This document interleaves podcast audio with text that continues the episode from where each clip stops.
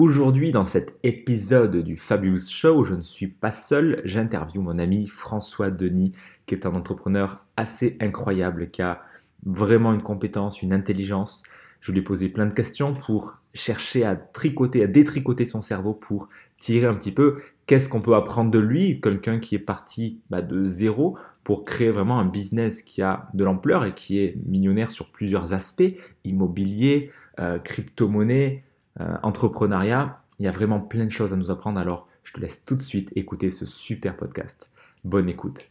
Bonjour à toi, cher Sapiens, ici Fabien, auteur du livre L'ingrédient secret de la réussite. Et bienvenue dans ce nouvel épisode du Fabulous Show, l'émission qui aide les entrepreneurs qui se sentent bloqués à trouver la paix et l'harmonie, et ainsi se libérer de leurs barrières mentales, de la procrastination, du syndrome d'imposteur, et qui les aide à passer au niveau supérieur dans leur activité.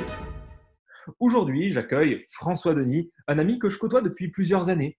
Il est auteur du livre Immo Bitcoin, investisseur, coach, conférencier, formateur. Bref, tellement de casquettes que jamais il n'attrapera de coups de soleil. Quand je parle de lui à mes amis, je, dis souvent que François, c'est vraiment le mec qui transforme tout ce qui touche en or. François, comment est-ce qu'on passe d'ingénieur à entrepreneur et investisseur millionnaire? Quelle intro, Fabien. Merci pour l'invitation. Et euh, bah, je me dois d'être à la hauteur. Du coup, alors comment on passe d'ingénieur à, multipotentialiste avec plusieurs casquettes? C'est une question ultra intéressante et surtout, faut pas faire l'erreur de tout faire en même temps et de ne pas avoir un chemin qui est très très clair. Donc, euh, déjà pour moi, un ingénieur, enfin en tout cas un vrai, ça va être quelqu'un qui, qui, crée, c'est quelqu'un qui va innover. C'est pour ça que d'ailleurs je, je, je m'étais lancé dans un cursus scientifique parce que moi c'est le, le, vrai ingénieur, ça c'est les grands entrepreneurs, c'est un Elon Musk, c'est euh, si on remonte même un petit peu plus loin, ça va Léonard de Vinci. Toi, ça c'est les vrais ingénieurs qui sont en même temps entrepreneurs. C'est mmh. pas quelqu'un qui est derrière un bureau qui va faire tout le temps les mêmes tâches. Euh, comme on pourrait croire aujourd'hui, un ingénieur au 21e siècle, c'est un peu ça, mais pas du tout. Et du coup, pour moi, cette logique et le développement que j'ai eu, euh, le fait d'investir, le fait d'avoir lancé des projets, des startups, des, des, des, projets en ligne et de vraiment aussi euh, aider la plupart des personnes sur euh, faire de l'argent avec une vraie stratégie euh, de, une stratégie de vie c'est euh, une chose progressive, on va pouvoir en rediscuter, j'imagine, et mmh. surtout qui, qui a du sens. Et c'est la plupart du temps, c'est ce que je raconte, c'est qu'il ne faut pas simplement copier-coller, même si ça fonctionne la plupart du temps quand on copie-colle. Ce qui fonctionne, c'est surtout par rapport à soi, par rapport à ses objectifs et ce qu'on veut véritablement. Sinon, ça n'a pas de sens de vouloir copier-coller le voisin. Mmh. C'est clair. Et du coup, effectivement, il y a beaucoup de messages sur, euh, sur le web pour inviter à se lancer, que ce soit business en ligne, que ce soit web entrepreneuriat, enfin, des, offres, il y en a pléthore, comme moi, tu, les vois très bien, on les voit tous, c'est celui qui nous écoute pareil. Euh, maintenant, qu'est-ce que, ma question, ce serait comment est-ce qu'on se distingue de ce copier-coller que tous ont l'air un peu de faire en fait? Ouais, euh, oui, carrément. Alors c'est pour ça que euh, moi, le premier, j'ai jamais voulu me, nicher, par exemple, alors qu'on dit souvent, faut absolument se nicher, il faut trouver un, un, marché, et dans le marché encore, il faut trouver une sous-niche pour vraiment véritablement avoir un truc très pointu.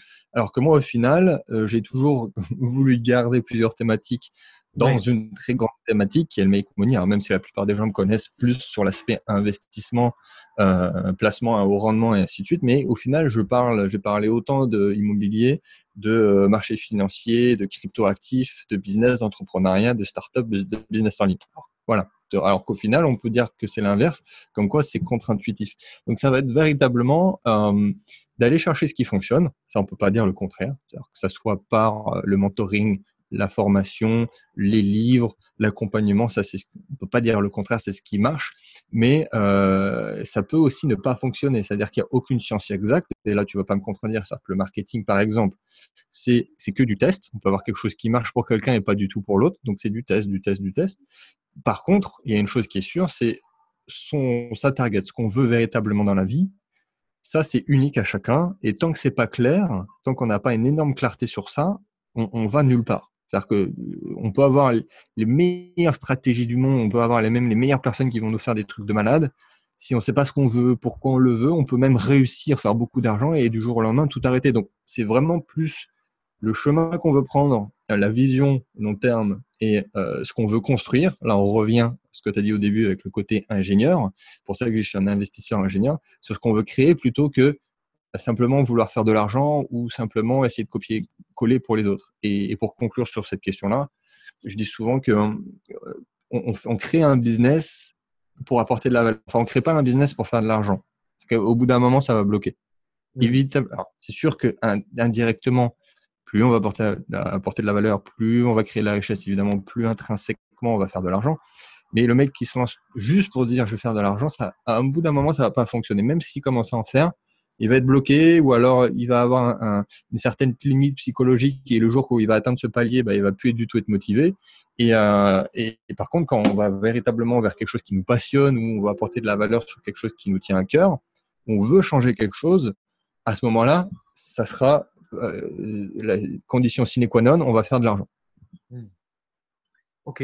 Et qu'est-ce qui fait que toi, François, tu, tout le monde dit il faut se lancer sur une niche, il faut euh, choisir le, la niche dans la niche, effectivement, ce ultra ciblé. Qu'est-ce qui fait que toi, tu dis, moi, moi non, je suis un rebelle, moi je viens sur, sur tout, riche à 30 ans, euh, euh, offre, euh, comment, on appelle ça, immobilier, crypto-monnaie, business en ligne, et direct, tu les, les piliers, je crois quatre piliers.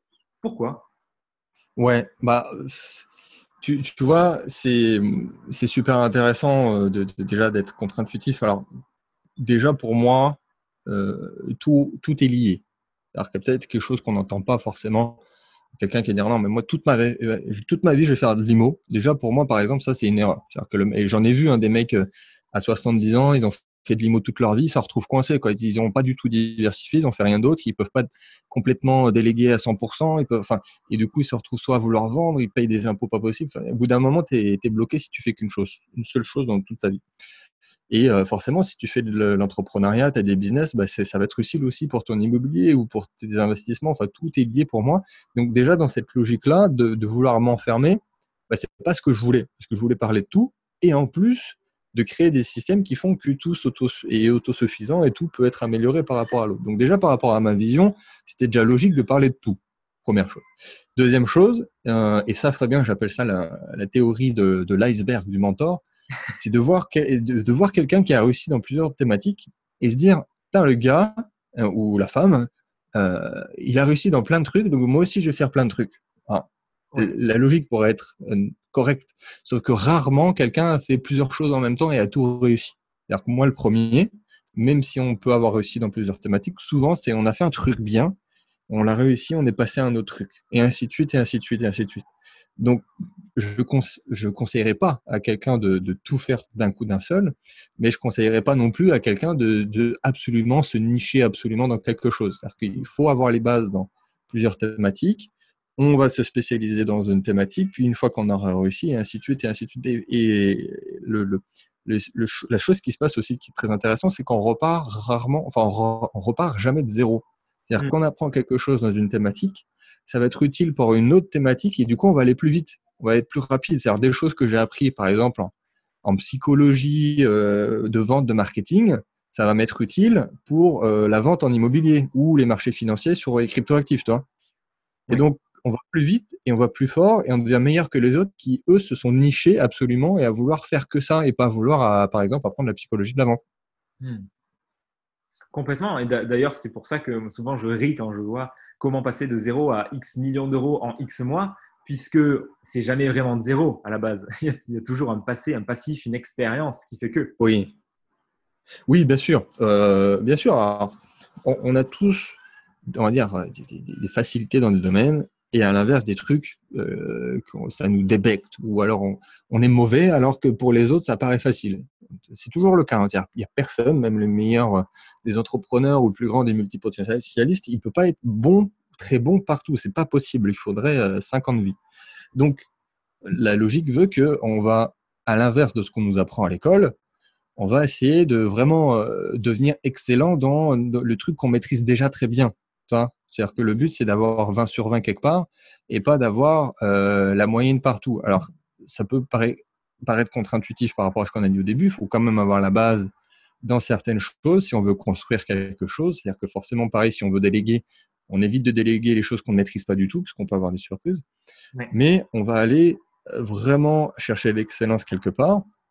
Et après, comme tu l'as dit, on part pas de zéro. C'est-à-dire que directement, on peut aller chercher quelque chose dans une thématique et se dire bah, comment je peux l'utiliser et l'améliorer ou la développer ou aller regarder d'un autre angle pour être bon dans une autre thématique. C'est-à-dire que mon côté ingénieur, qui peut ne paraître aucun rapport avec, euh, avec ce que je fais aujourd'hui, c'est-à-dire purement l'investissement ou euh, développer des projets qui ont du sens, ainsi de suite. En fait, si, c'est-à-dire que tout ce que j'ai appris, évidemment, à la fois en maths, purement le côté matheux, mathématique, mmh. et ce que j'ai appris aussi d'un point de vue bah, développement de l'ingénieur, quoi, l'état d'esprit d'un ingénieur, le, le mindset qu'on pourra avoir quand on est dans une école d'ingénieur, bah ça, je l'ai réutilisé derrière. Enfin, je l'ai repris, je l'ai amélioré, je l'ai pivoté, et je me suis dit, ok, dans l'investissement, qu'est-ce que les autres sont tous, on va dire, des investisseurs financiers qui cherchent juste à faire de l'argent?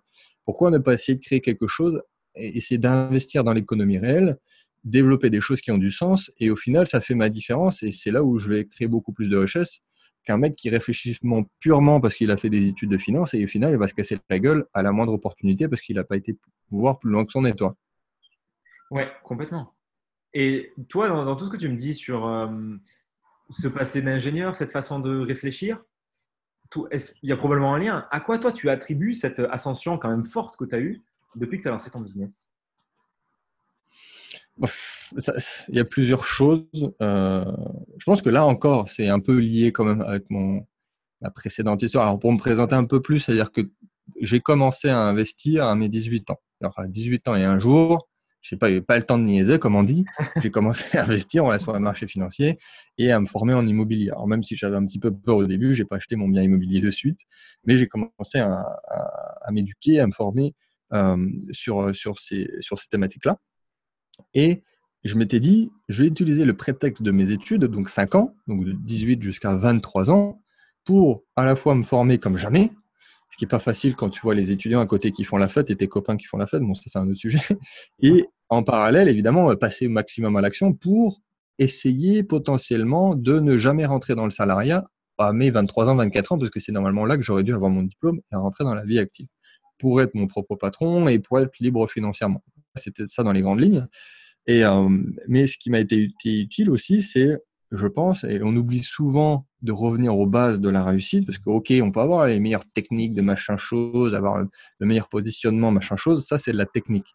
Mais euh, ce qui fait réussir comme quelqu'un, hein, on va le rappeler, c'est de travailler plus que les autres et d'être patient et d'être courageux. Moi, j'appelle ça le triangle de la réussite. C'est euh, patience, euh, travail, comme on l'a dit, euh, et, ce qui fait que tu, tu, tu, réussis mieux que les autres. Parce que si tu travailles beaucoup plus que les autres, tu vas aller beaucoup plus vite. Si tu es patient, tu t'abandonnes pas de suite ou euh, si tu te dis pas dans deux mois, ça y est, je vais être millionnaire, eh bien, tu vas forcément réussir en fait. Tu vois ce que je veux dire? Et ça, c'est les... je pense que c'est aussi un peu ça que j'ai. Alors, c'est pas l'apprentissage pur, hein. c'est euh, indirectement ce que, ce que la vie t'apprend. Et et dans mes études, et euh, forcément, comme j'ai fait un prépa, maths sup, maths spé, bah, j'avais pas le choix à l'époque. Je savais que ma survie, c'était, euh, je devais travailler 15 heures par jour. Euh, je, je pouvais plus sortir pendant deux ans pendant la prépa. Ça, c'est la réalité de la prépa. Donc, quand tu as appris à, avoir ce genre de lifestyle, à sacrifier au début pour avoir des résultats après, ce que personne ne font au final, et que tu le répercutes dans la vraie vie, pas seulement à l'échelle de OK, je fais une prépa et ensuite je vais à la belle vie, blablabla, et eh ben ça t'apprend euh, le travail acharné, ça t'apprend à, quoi qu'il arrive, bah, tu, continues, euh, quelle que soit ta motivation, parce que tu sais que tu vas réussir quoi qu'il arrive. Et eh ben, je pense qu'indirectement, mon, parcours, même si c'est, euh, je suis pas techniquement dans un travail de pur ingénieur, c'est le parcours que j'ai eu, plus la formation, on va dire, beaucoup plus euh, à proprement dit sur l'argent, qui a fait que j'ai cette réussite-là. Parce qu'en gros, c'est que je ne fais pas les choses à moitié. Et tant que je n'ai pas réussi, je continue, même s'il faut travailler deux fois plus que les autres. Tu vois donc, finalement, dès que tu étais dans tes études, tu avais déjà l'idée de ne jamais être ingénieur. C'est ça, c'est le paradoxe de la chose. Alors moi, après, j'adore, j'adorais ce que j'ai appris et, c'est un peu le, euh, ce que je pensais à l'époque être un, défaut, c'est d'être curieux de tout et de vouloir me former un peu sur tout. C'est sûr que quand tu es dans le truc et que tu apprends de la physique, euh, l'électromagnétisme, physique quantique, tu te dis pas, OK, je vais l'utiliser plus tard. Ce qui est vrai en tant que tel, parce que, mais dans un sens, c'est c'est pas le, le, la connaissance pure qui est intéressante. Enfin, surtout aujourd'hui. Alors, au siècle passé, je veux bien, mais aujourd'hui, la moindre information, tu l'as en trois clics. Donc, c'est n'est pas l'information qui est intéressante, surtout dans les études aujourd'hui. C'est ta façon d'apprendre à travailler, ta façon de rebondir, ta façon de réfléchir, ton état d'esprit qui est intéressant. Donc au final, c'est même si je suis jamais devenu ingénieur pur et dur, même si au final j'ai même deux diplômes d'ingénierie, euh, ça m'a appris plein plein plein de choses qui sont utiles, même si au final le savoir je l'applique pas du tout. Euh, mais ça a été, euh, je regrette pas du tout évidemment. Ça m'a donné du temps, puisque ça m'a donné cinq ans, puisqu'au final, mais j'avais aussi la pression, on va dire, familiale, que mes parents voulaient absolument que j'ai le diplôme et qu'ils soient satisfaits, blablabla. Donc, ça me donnait ces cinq ans en disant ok ils vont ils vont me laisser tranquille toi pendant cinq ans et, moi tant que j'ai mon diplôme en plus j'ai eu des mentions blablabla mais ça on s'en fout euh, tant que j'ai mon diplôme et que je fais mes trucs de mon côté tout va bien euh, aujourd'hui là je vais avoir 29 ans donc ça va faire maintenant presque 10 enfin même plus de 10 ans d'entrepreneuriat d'investissement avec le recul je changerai rien du tout et au contraire je pense que je dois cette réussite par rapport à ce que au final j'ai eu au début euh, de ma vie d'adulte, alors qu'au final, il n'y a aucun rapport. Ça, c'est un peu paradoxal. Ok, tu parlais de. J'ai plein de questions qui viennent, mais on va commencer une, une tu parlais d'état d'esprit et j'entends dans ce que tu dis que c'est pas uniquement de la mécanique, de tu fais A, tu fais B, tu réfléchis. Non, ça va plus loin que ça. Quel, selon toi, quelle est toi la place de ton état d'esprit dans ce que tu as accompli?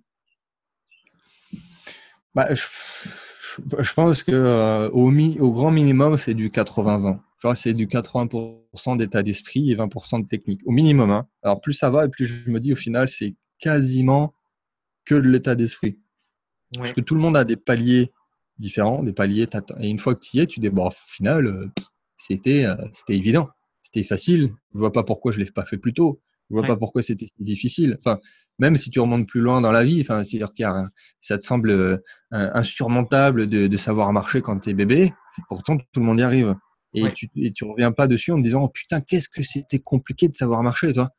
Et il y a des, des, des, piliers psychologiques. Alors il y en a qui sont vraiment qui ont des problèmes avec l'argent. Il y en a qui ont au début tu as l'impression qu'il n'y a aucun problème, mais au final on a tous une certaine limite à avoir.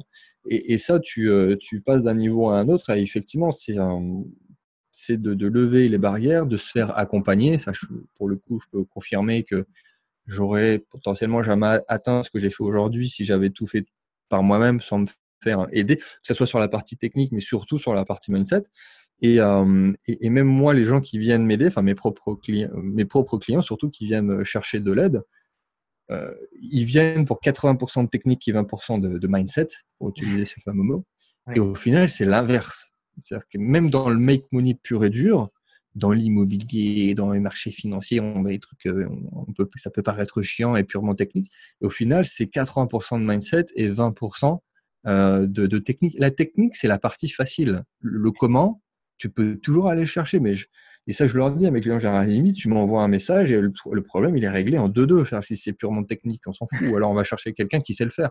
Par contre, ce qu'il y a vraiment dans ton cerveau où encore pire, la fameuse partie de je ne sais pas que je ne sais pas, ça, par contre, pour aller, euh, pour aller, pour s'améliorer sur ce point-là, c'est un autre niveau d'ouverture d'esprit et de formation. Et ça, c'est beaucoup plus compliqué que la technique. Mmh. Oui, carrément. Et toi, François, comment tu as hum, utilisé euh, bah, cette, cette, connaissance-là? Le fait que, OK, c'est 80% de mindset. Comment toi, ça s'est matérialisé depuis ces dix dernières années? Est-ce que tu as eu, euh, est-ce que très vite, en fait, tu avais la croyance que tu allais tout exploser, ou il y a eu des histoires, il y a eu des difficultés. Comment toi, ça s'est manifesté le, la musculation de ton mindset, si je puis dire? Oui, euh, bah, c'est une bonne question. Bah, dans tous les cas, c'est progressif et je pense qu'encore dans 10 ans, euh, ça me semblera encore plus, euh, encore plus bizarre ce que je vais dire maintenant, alors qu'au final, je suis juste en train de parler des 10 dernières années. Ouais, c'est progressif et je pense que c'est même exponentiel. Et, je, pense que l'ultime niveau de d'enseignabilité, comme on dit, pour citer euh, Monsieur Trudeau, euh, c'est vraiment l'ouverture d'esprit de se dire, OK, il y a des choses que je ne sais pas, que je ne sais pas, et je vais me, je vais me laisser porter par des personnes, donc leur faire confiance pour que ce soit eux qui me disent quoi faire. Parce que des fois, j'ai des personnes, bon, ouverts d'esprit, hein, tout va bien, ils savent qu'il y a des choses qui, qui clochent, ils vont aller chercher des personnes qui ont la connaissance, ou ils vont aller chercher des coachs, enfin peu importe, et, euh, et se laissent porter, et elles mettent des choses en place, ça va. Mais il y a un moment donné où il y a, des choses, elles vont se dire, mais pourquoi il me dit ça? Ça n'a aucun rapport avec pourquoi je le paye, et ainsi de suite. moi, ça m'est arrivé dans les deux sens, à la fois en tant que client et à la fois quand j'accompagne les personnes. Et j'ai eu une conversation intéressante avec un, client dernièrement. Il avait l'impression que je lui donnais des trucs, c'était pas pour ça que je le payais. Et limite, il était pas content, tu vois. Et il me disait, mais toi, euh, moi j'ai dit, bah, par exemple, mon prof de piano, euh, je le, je le paye pour être, devenir bon en piano. Mais s'il me dit demain de jouer de la guitare avec une pomme sur la tête, euh, nu comme un verre, je le fais. Et je le fais parce que je dis, il me le dit parce que je vais devenir encore meilleur au piano, même si ça n'a aucun rapport. Et je lui ai dit, mais en fait, ça me fait penser au film Karate Kid, je ne sais pas si tu connais, où euh, le maître disait à l'élève de, euh, je crois que c'était de laver sa voiture et d'attraper les mouches. Et le mec, il comprenait rien pendant le film pour se rendre compte qu'à la fin, c'était ce qu'il lui fallait pour véritablement devenir un maître aussi en, dans les arts martiaux. Et je pense que c'est le niveau ultime euh, de, d'enseignabilité et d'ouverture d'esprit pour se dire, OK, bah, il y, a, y a des choses que je ne sais pas. Euh, ça va au-delà de ce que je pense aller chercher. Il faut que je trouve la bonne personne. Et à ce moment-là, ça va demander du courage, ça va demander de la, de la, du passage à l'action, de la mise en œuvre de choses que je maîtrise pas, mais il faut que je le fasse ou il faut que j'aille chercher ça. Et ça, c'est un autre délire, je pense, dans, dans le mindset. je ne sais pas si tu, vas, tu, es d'accord avec moi, mais c'est encore un autre niveau.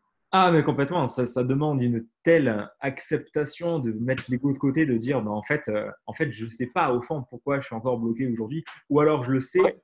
Mais enfin, le, truc, c'est que si la personne vient te parler, ou si la personne elle est en train de lire le bouquin, ou si elle est dans cette démarche-là, c'est parce que justement, elle ne sait pas. Et, et finalement, c'est une, une, belle preuve d'humilité que de dire, OK, je n'en sais rien, je ne sais pas, je bloque, écoute. et, on a besoin d'une ouais. extérieur, tu vois, pour, bah, comme tu dis. Euh, tu ne serais pas arrivé là, en tout cas pas aussi vite, ou peut-être pas tout court, si quelqu'un t'avait pas pointé un, jour du bah, En fait, c'est ouais, c'est la logique, c'est normal, c'est le cerveau humain et, n'importe qui. moi, c'est le premier, c'est 95% des, de, de, ce qu'on va faire, c'est d'aller chercher des choses qu'on a l'impression de ne pas savoir. C'est logique. Enfin, on va taper des trucs sur Google, on va aller acheter un livre, euh, peut-être qui va répondre à notre question. Mais en fait, ça, ça représente que 5% de ce qui nous bloque. Ce qui est les véritables 95%, c'est ce qu'on ne sait pas. C'est-à-dire que c'est au fait, c'est peut-être aucun rapport avec le livre qu'on vient d'acheter ou avec la recherche Google qu'on vient de faire, ce qui nous bloque. Et ça, on ne peut pas le savoir. Mm. Donc, il faut tout le temps, tout le temps, tout le temps être accompagné, alors sous différentes formes. Hein. Ça peut être un mentor, ça peut être des, groupes, ça peut être des personnes aussi de, au même niveau que soi-même, c'est-à-dire euh, des masterminds, et ainsi de suite. Et quand on est tout le temps accompagné, il y a forcément un moment donné où tu vas avoir, euh, c'est pas un éclair de génie, mais le truc, ça va se débloquer tout seul et tu sais même pas pourquoi. Enfin, la solution, elle va venir de, de, suite. Que si tu étais enfermé toi-même dans euh, je vais ruminer pour essayer de chercher moi-même la solution. Ouais, c'est comme si on avait des verrous, que le cerveau est tellement bien fait qu'il va tout faire pour que tu ne le vois pas, alors que c'est une évidence extrême. Ouais, ouais ça c'est vrai. Ouais. Et du coup, toi, François, tu lances, euh, donc tu lances ton business, tu appelles ça riche à 30 ans. Euh, tu parles de richesse, d'argent. C'est quoi pour toi la richesse? Ouais, euh, alors ça, figure-toi, bon, tu dois l'imaginer, c'est la personne qui écoute euh, je, je l'ai tous les jours.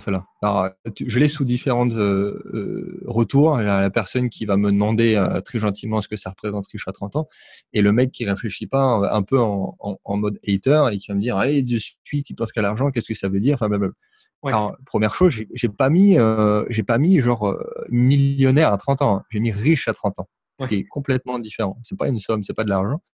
Et, et, pour la petite histoire, enfin, riche à 30 ans, je l'ai créé alors, si je dis pas de bêtises, j'avais vers 24 ans. 24, 25, c'était surtout pour moi au début. Hein, C'est-à-dire que même quelqu'un qui a plus de 30 ans, évidemment, il peut venir me voir. Et, euh, et dans deux semaines, j'en ai 29. Donc, voilà, j'ai toujours en dessous de 30 ans et c'était pour moi. Je m'étais même dit au tout début pour rigoler, le jour où j'aurai 30 ans, j'arrêterai riche à 30 ans. On verra bien. Euh, c'est notre thématique. Mais, et, et ça, vous pouvez même le voir sur la page d'accueil de mon site, la définition de richesse, déjà, je pense qu'il y a autant de, de réponses qu'il y a de personnes tout le monde est complètement différent et ça va être à des niveaux différents. Alors que si on parle purement d'argent. Et après, on ne parle pas que d'argent. C'est-à-dire que ça va être la richesse de ce qu'on va créer, la richesse donc, de ce qu'on va développer en tant qu'entrepreneur, euh, ingénieur, la richesse évidemment purement de, notre vie, c'est-à-dire de nos proches, de, l'amour, de l'amitié, de, nos proches. Il y a la richesse évidemment financière, quoi qu'on en dise, avec de l'argent, on, euh, on a beaucoup plus la chance d'être heureux, même si c'est évidemment pas une, condition sine qua non qui va faire que nous le serons heureux. Donc, c'est tout ça, c'est riche en amour, c'est riche en voyage, c'est riche financièrement. Et, euh, c'est pour ça que je dis qu'il y a autant de, réponses qu'il y a de personnes, parce que même purement financièrement, juste sur la question-là, ça va être complètement différent d'une personne à l'autre. C'est-à-dire que la liberté financière, il y a quelqu'un, genre 2000, 3000 euros par mois qui tombe en automatique, c'est Crésus, toi. Alors que quelqu'un d'autre avec moins de 10 000 euros par mois, il va être tendu parce que euh, parce qu'il a une il a une famille, parce qu'il a il a un lifestyle très particulier, parce qu'il a des choses à faire. Donc déjà même juste, sur l'argent, ça veut rien dire être riche, toi. Donc euh, ça va dépendre de la personne, ça va dépendre de ce qu'elle veut, de ce qu'elle a et de sa vision vraiment à très très long terme. Mais là à ce moment-là, on peut parler de est-ce que la personne est véritablement riche ou pas parce que j'en connais des personnes qui gagnent énormément d'argent et pour moi elles sont pas riches parce que déjà elles sont emprisonnées dans quelque chose, c'est-à-dire que si elles arrêtent de travailler, bah, elles n'ont pas euh, cinq chiffres par mois qui tombent à la fin du mois. Et, euh, et, surtout, elles se sont enfermées aussi dans quelque chose qui ne leur correspond pas, c'est-à-dire qu'un lifestyle euh, limite au-dessus de leurs moyens. Et c'est pas du tout ça la recherche, qu'importe ce qu'il y a sur ton compte en banque, qu'on soit bien d'accord. Ok, très, très intéressant. Et ça me mène à une question pour, pour venir, toi, creuser un petit peu. À quel moment, toi, tu te dis, ou tu t'es dit, ça y est, je suis riche? Est-ce que c'est déjà arrivé ou est-ce que, à quel moment tu dis ça y est, bah écoute, moi, moi je suis riche? Comment tu vois le truc? Ouais, bah, c'est exactement ça. Alors la, question s'enchaîne bien. Ça va par rapport à ce que j'avais voulu moi euh, à l'époque. Alors rappelons-le que, au final, ça va dépendre de ce qu'on veut véritablement et de notre situation.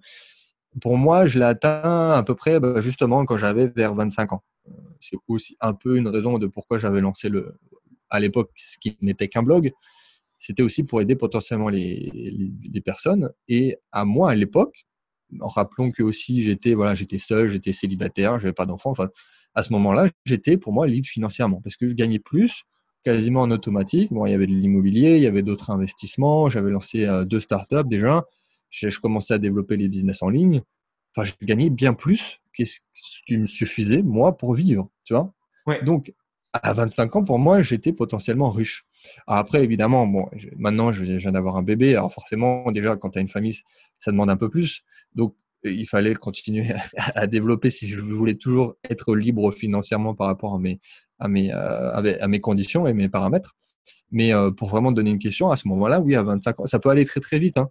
Euh, ça peut aller vite. Mais à 25, pour moi, j'avais atteint mon objectif que je m'étais fixé à, à 18 ans, tout simplement et euh, ce qui me permettait d'être à la fois mon propre patron, donc ça c'est l'indépendance, et surtout d'avoir des revenus euh, quasiment passifs.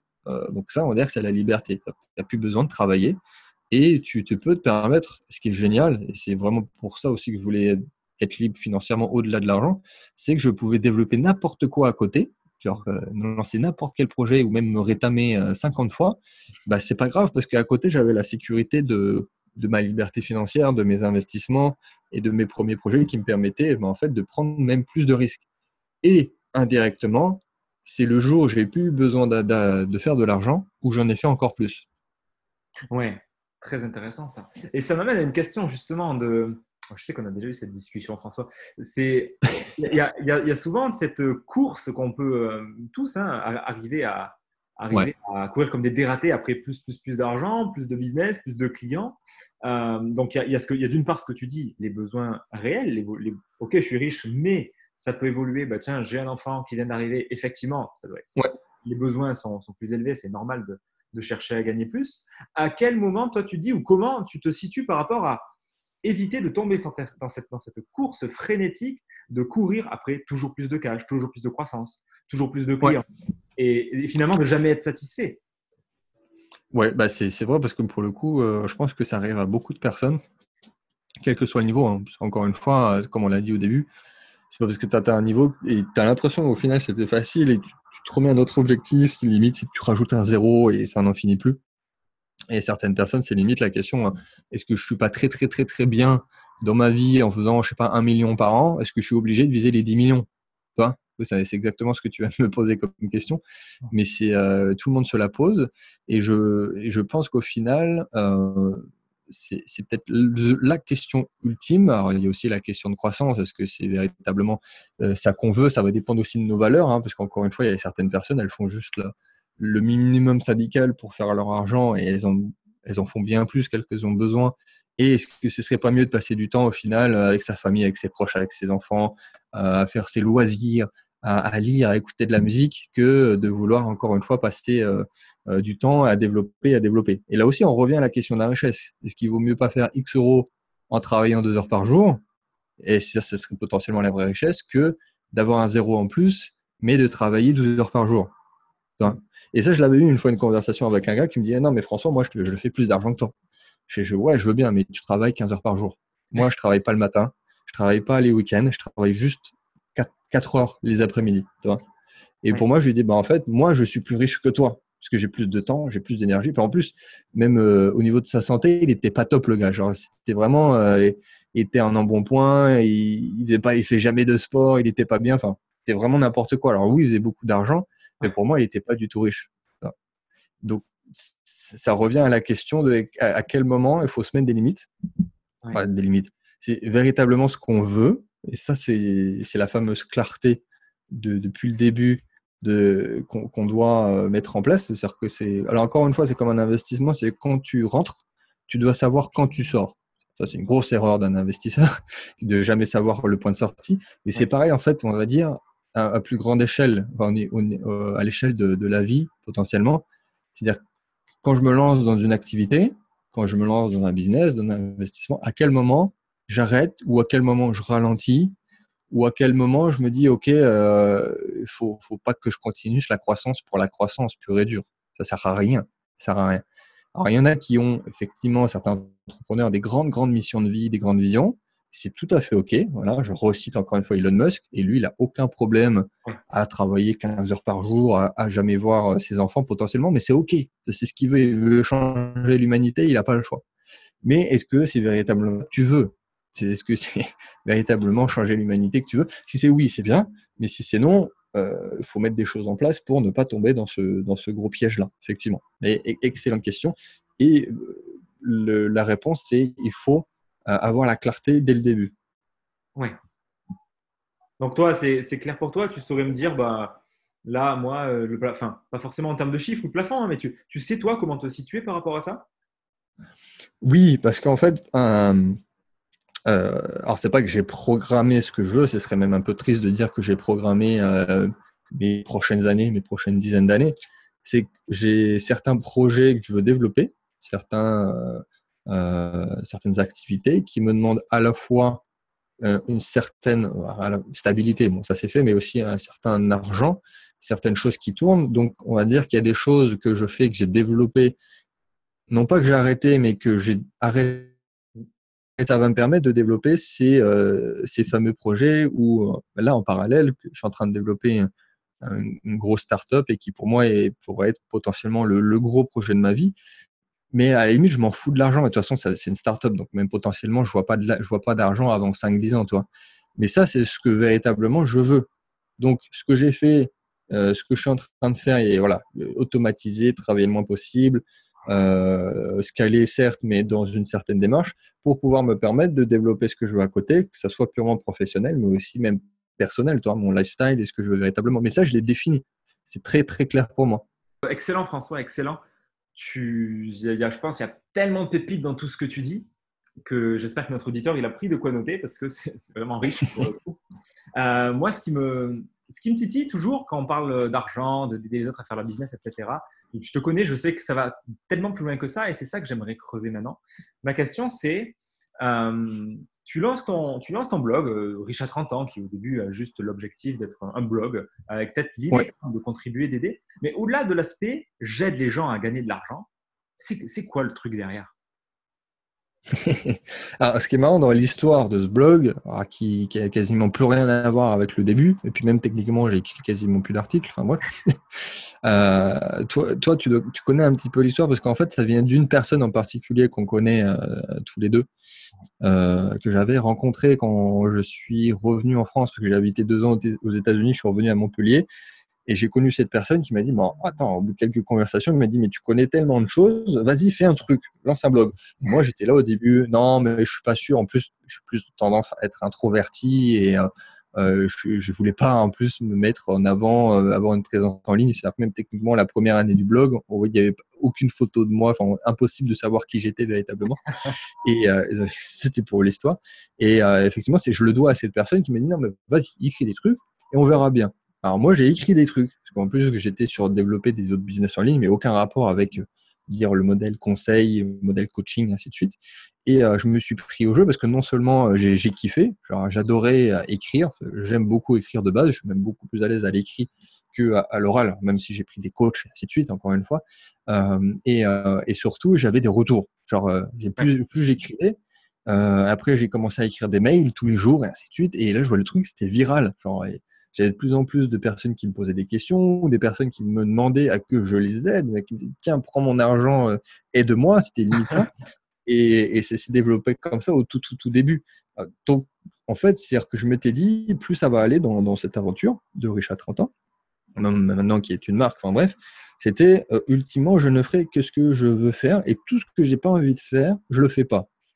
C'est à limite, ça peut être un leitmotiv pour quelqu'un qui nous écoute et qui veut lancer un projet. tout ce que je veux pas faire, je le fais pas. C'est-à-dire au début, bah, j'ai pas envie de faire des vidéos YouTube, j'en fais pas. Tout le monde me dit, fais-en, ça marche, c'est le truc qui marche. Et eh ben non, enfin j'ai démontré par A plus B qu'on n'avait pas besoin de faire des vidéos YouTube pour, parce que je voulais véritablement avoir un système qui me fasse kiffer à 100%, que des choses que j'ai envie de faire. Donc non seulement le matin j'ai envie de me lever, ça m'excite, et évidemment, je parle que de sujets que j'ai envie d'aborder. J'aide que des personnes que moi aussi j'ai sélectionnées parce que j'ai les luxe aussi de, dire non à des personnes qui veulent même qui veulent me donner de l'argent. Enfin bref, ce fameux leitmotiv, je ne, je ne fais pas les choses que je ne peux euh, pas faire. Donc c'est pour ça que ça a duré aussi et que je, je me retrouve à euh, ok, bon j'aide des personnes, mais euh, limite, je, enfin les trois quarts de ce que je fais, c'est des choses que je pourrais faire même pour moi-même. Euh, je fais des analyses, euh, j'étudie les marchés, je fais des recherches que j'aurais pu faire que pour moi, mais au final, je le partage, et ainsi de suite. Donc, au final, euh, oui, c'est exactement ce pourquoi je, j'ai voulu aider les personnes au début. Je ne parle que des choses qui m'intéressent. Et en plus, j'ai enfin, développé plein de, plein de choses qui me sont ultra utiles aujourd'hui et jamais tu m'aurais dit oh, à l'époque, tu vas kiffer, par exemple, monter sur scène. Au début, j'aurais dit non, mais jamais de la vie, Riche à 30 ans, ça me mettra sur scène. Alors qu'aujourd'hui, c'est limite les choses que je préfère. C'est être, c'est de, de de faire à la fois mes propres événements, d'être invité, être invité à expliquer chez les autres. Je pourrais faire que ça. Euh, et évidemment, après, dans une logique purement business, évidemment, tu délègues euh, la plus grande partie. Tu délègues, tu délègues ce que tu n'as pas envie de faire, tu délègues les choses où tu es pas bon, où tu n'es pas excellent, en fait, tout simplement. Euh, et donc, j'en suis arrivé là. Mais c'est sûr que ça va plus loin que tout simplement écrire des choses qui pourraient être utiles à d'autres personnes. Mmh, complètement. Et c'est très intéressant ce que tu as dit en dernier là, sur le fait que tu n'aimais pas parler sur scène. Enfin, tu avais l'idée que, comme tu es un peu oui. introverti, ingénieur, la scène, c'est pas ton truc, machin. C'est ça. Euh, et, du coup, il y, a, cette idée, moi, que j'aime bien de, Tim Ferriss, ce, qui dit ce, que, ce qui vous fait le plus peur est habituellement ce que vous avez le plus besoin de faire. Et ça fait penser un peu ah, à, ça fait complètement penser à ça. Et du coup, toi, quelle place tu mets à ça? Parce qu'il y a d'une part ce qui te plaît pas, entre guillemets, ou comment tu fais la part entre ce que tu n'aimes pas faire et, et qu'il faut pas faire, clairement, je suis d'accord, et, et, ce que tu n'es pas à l'aise à l'idée de faire, mais ah, ouais, je vois ce que tu veux dire. C'est pas évident. C'est pas évident. Alors le, déjà, la seule chose qui va faire que on va avoir la réponse à cette question, malheureusement, enfin malheureusement pour certains, ça va être de tester, enfin de, de le faire, eh de le faire. Euh, ça, tu, peux, tu peux, c'est pas par l'esprit ou, par euh, la réflexion qui va faire que, en fait, ça, je sais que je vais pas aimer, et ça, je non. Des fois, ça peut être l'inverse. Hein. Euh, et effectivement, euh, par exemple, je pensais ne pas aimer parce que bon, encore une fois, j'avais le souvenir de l'école où on te force à faire des choses que tu n'as pas envie de faire, à parler, t'es pas, as le regard des autres, enfin, t'es pas du tout à l'aise. moi, j'avais même le syndrome quand j'étais petit, c'était de, j'avais la phobie du téléphone, tu vois. Alors que aujourd'hui, la moitié, de mon temps, je le passe justement soit à appeler des personnes qui seraient intéressées ou soit à, appeler au téléphone mes clients. Donc, euh, ça va passer par le test. Donc, il y a des choses que tu vas en conclure que, effectivement, euh, mais tu le vois, tu le vois en fait à ton énergie aussi. C'est-à-dire que les vidéos, me forcer à faire des vidéos, c'est-à-dire le truc, ça va me prendre dix fois plus que temps, de temps que d'autres. que j'ai pas envie le matin de me dire oh putain c'est une journée euh, c'est une, journée vidéo tu le vois tu as X critères qui vont faire que au bout de, un mois deux mois c'est pas possible il faut que tu arrêtes par contre il y a d'autres choses qui pourraient te dire tu penses que tu ne vas pas aimer mais plus ça va plus plus ça t'intéresse plus tu as envie de te former plus tu as envie de t'entourer de devenir excellent en général c'est bon signe donc on va dire qu'il faut prendre une petite période comme ça et tu vois l'évolution en termes d'énergie et de volonté et de motivation. Et au bout d'un moment, bah, ça trompe pas, hein, parce que là, c'est vraiment le, c'est toi, c'est ton cerveau qui, qui va dire, ok, ça j'aime, je veux le développer, ça au final j'aime pas, euh, il faut que j'arrête. Oui. Tout simplement. Yes. Bah ouais, j'appuie sur ce que tu dis parce que c'est vrai que bah, tous les deux, on a, cette tendance un peu à être réservé et, euh, et j'ai la conviction aujourd'hui qu'en fait, ce, genre de profil, on, est fait pour être sur scène et pour parler, pour diffuser un message. Bah souvent, c'est ça. C'est-à-dire que le, le, mec qui est ultra à l'aise, des profils très extravertis, ils n'ont pas de mal à parler, mais ils vont aussi avoir, du, ils vont avoir énormément de mal à faire d'autres choses, c'est-à-dire à, écouter, à répondre, à être synthétique. À, ils vont vouloir parler de tout sur scène alors qu'il faut absolument pas tout. Il faut vraiment euh, se focus sur un sujet. C'est ça un vrai expert. Alors qu'un introverti, s'il apprend toutes ces techniques, alors évidemment des trucs euh, euh, très particuliers, mais à parler, à, à faire, à créer un discours, bah lui par contre, il va pas avoir du mal avec les qualités qu'il a en, tant qu'introverti. Écouter les autres, comprendre la personne, se mettre à sa place, euh, parler lentement, ne, ne, pas être excité sur scène, toi, tu vois. Du coup, au final, tu te retrouves avec un, profil qui finalement est potentiellement meilleur que d'autres. Euh, par ton caractère, par tes qualités de base. Mais ça se travaille.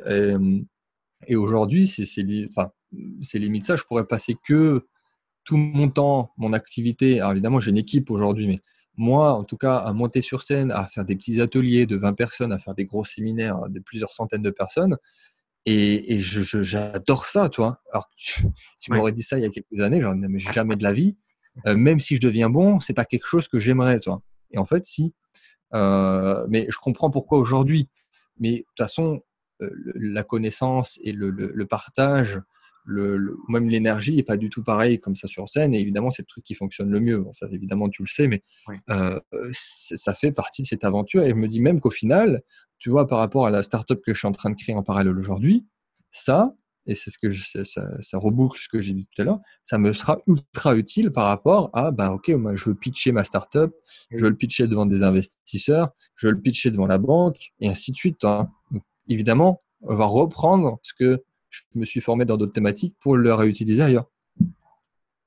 Absolument. Et dans, ce que tu dis, il y, a, encore cette notion de test, et ça revient à l'enseignabilité où tu te dis, euh, plutôt que supposer, supputer que ah non, ça va me plaire, moi, tu sais, moi, je suis timide, machin. Bien sûr. Et d'être resté enseignable sur ah tiens, il m'a dit ça, YouTube ou podcast, ah, tiens, et, ou tiens, faire un, faire un blog avec des articles, et si je testais, qu'est-ce que ça pourrait donner? Parce que c'est ça qui s'est passé en fait pour toi. Ouais, c'est exactement ça. C'est, euh, on va dire que tu n'as pas le choix, mais dans un sens, tu ne peux pas dire que tu vas réussir non plus si tu testes rien. On est d'accord. Donc, il faut bien le faire et à ce moment-là, tu vas dire que ok, oui ou non, c'est bien ou c'est pas bien. Et, c'est juste qu'il faut le faire rapidement parce que tu peux pas dire je vais faire des tests sur euh, sur un an par exemple. Alors que forcément, il va te faire des années, des années, des années avant de réussir. Dire non, je vais faire un test, euh, je vais y aller à fond, je vais être focus, je vais pas arrêter en cours de chemin, mais ça va être un mois, deux mois, trois mois maximum. Je travaille sur des plans d'action à 90 jours. Et au moins sur une année, tu auras fait tellement de tests que déjà au bout d'un an, tu vas savoir ce qui est bien ou ce qui est pas bien sur toi. Donc imagine sur la longueur, imagine sur 10 ans ce que ça peut donner. Ouais, complètement.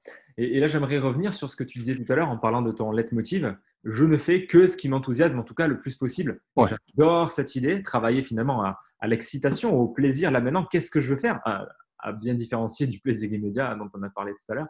Euh, est-ce que tu as d'autres mantras comme ça, leitmotiv, qui te drive chaque jour et qui te donne une énergie, une patate pour avancer dans tes projets? Ouais, euh, alors, ouais, déjà, c'est un peu pareil, mais j'entends souvent, j'ai la question aussi, c'est est-ce qu'on doit faire des trucs qui nous passionnent pas ou est-ce qu'on doit faire des trucs qui nous passionnent pour réussir? En fait, plus ça va, plus je me dis aussi qu'il faut faire absolument des choses qui nous passionnent. Alors déjà, purement parce que ça n'aurait pas de sens dans la vie, mais surtout sur la longueur. Tu, tu, tu réussis pas au bout d'un moment où tu as envie de faire autre chose ou il y a plein de raisons qui vont te faire que tu vas pas, tu vas pas continuer. Donc évidemment, alors je vois déjà la personne aussi qui va me dire, mais oui, mais moi, selon ma situation, avec mon profil, j'ai pas l'argent, j'ai pas, il y a forcément des choses que je vais devoir faire et qui me plaisent pas. Ce qui est vrai, ce qui est vrai, c'est qu'au début, tu peux pas faire uniquement, comme disent les Américains, ton sweet spot, c'est-à-dire l'excellence de l'excellence. Il y a des choses que tu vas devoir faire au début.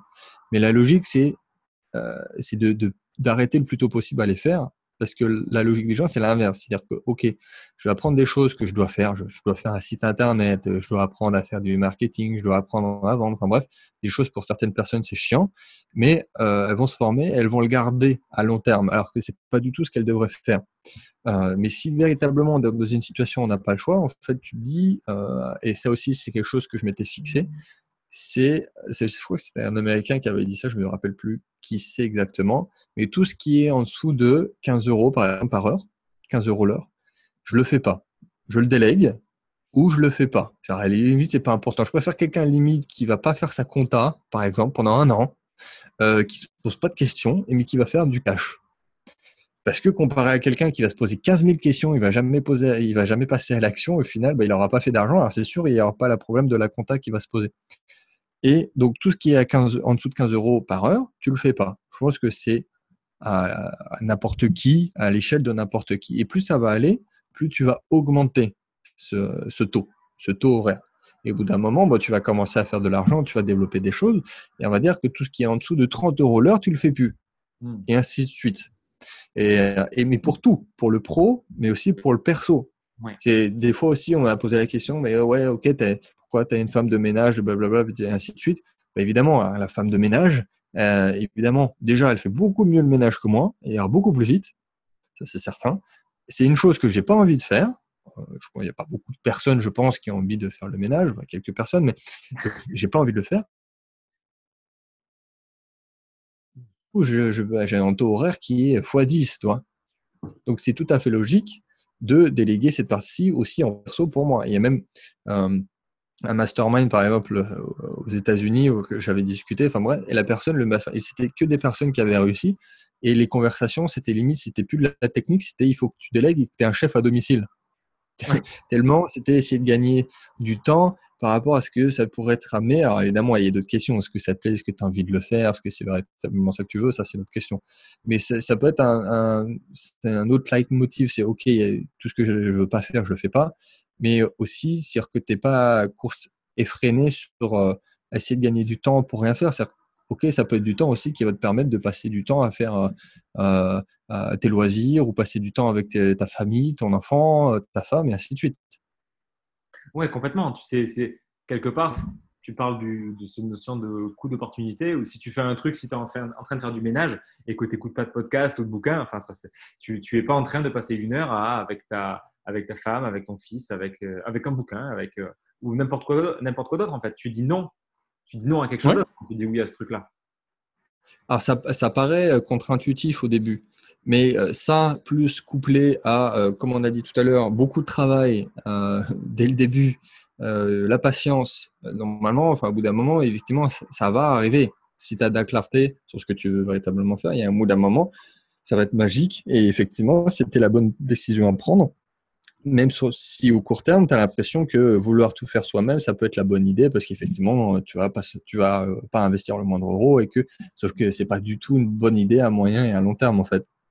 Oui, on pourrait creuser des heures sur la, délégation tellement c'est un sujet euh, important et intéressant quand on commence à, bien fonctionner. mais c'est un sacrifice à faire. C'est un sacrifice et, là encore, c'est-à-dire que la personne qui est prête à sacrifier quelques mois, quelques années, alors pas non plus 50, hein, mais 2, 3, 4 ans, et se dire que par contre, derrière, ça te permettra de euh, tout le reste de ta vie à non seulement être libre financièrement et surtout faire ce que tu veux, quand tu le veux, avec qui tu veux, bah ça, le, jeu en vaut peut-être probablement la chandelle.